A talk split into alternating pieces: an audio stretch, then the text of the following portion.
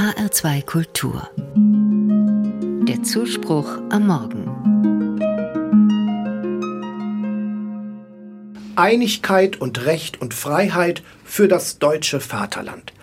So heißt es in unserer Nationalhymne, die am heutigen Tag der deutschen Einheit bei zahlreichen Veranstaltungen wieder gesungen wird.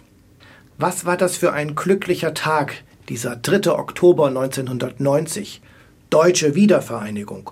Ost und West wachsen wieder zu einem gemeinsamen Staat zusammen. Ein Tag der Freude und ein Tag des Dankes. Dieser Feiertag heißt Tag der deutschen Einheit. Aber wie sieht es eigentlich aus mit dieser Einheit? Sind sich die Deutschen in Ost und West einig? Oder ist es nur ein Wunschbild, ein Ideal? Wenn ich mit anderen Menschen einig sein möchte, dann muss ich mich um Verständigung bemühen.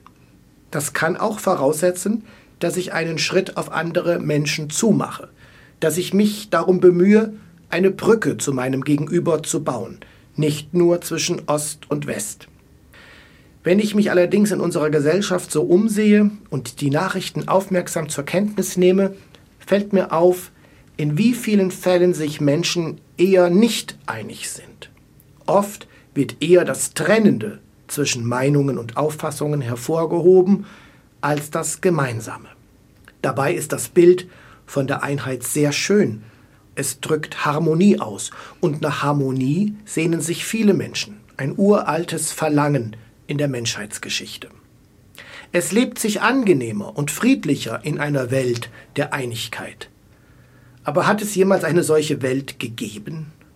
Wann waren sich alle Menschen einig? Wie oft bin ich überhaupt mit mir selbst einig? Und dennoch beschreibt dieses Wort Einheit ein anzustrebendes Ziel. Wie traurig wäre es um mich bestellt, wenn ich mich gar nicht um Verständigung mit anderen Menschen bemühen würde. Ich würde irgendwann ziemlich alleine durch die Welt irren. In der Bibel ist immer wieder die Rede von der Einmütigkeit. So zum Beispiel die Aufforderung von Paulus. Seid einmütig untereinander, strebt nicht hoch hinaus und seid euch auch für geringe Aufgaben nicht zu schade. Hütet euch davor, auf andere herabzusehen.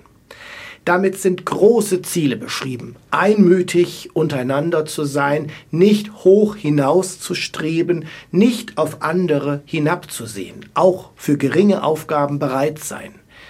Ja, wenn das alles immer so einfach wäre. Gerade heute, am Tag der deutschen Einheit, finde ich es aber lohnenswert, über diese Ziele nachzudenken. Wie weit sind wir mit der Einigkeit? Wie weit entfernt davon? Vielleicht fange ich einmal mit kleinen Schritten an. Zum Beispiel einem Menschen, der nicht meiner Meinung ist, überhaupt einmal zuzuhören. Ich muss nicht des lieben Friedens willen meine Meinung aufgeben und andere Auffassungen übernehmen, aber Verständnis füreinander entwickeln, das ist für mich ein erster Schritt. Das nehme ich mir vor an diesem Tag der deutschen Einheit.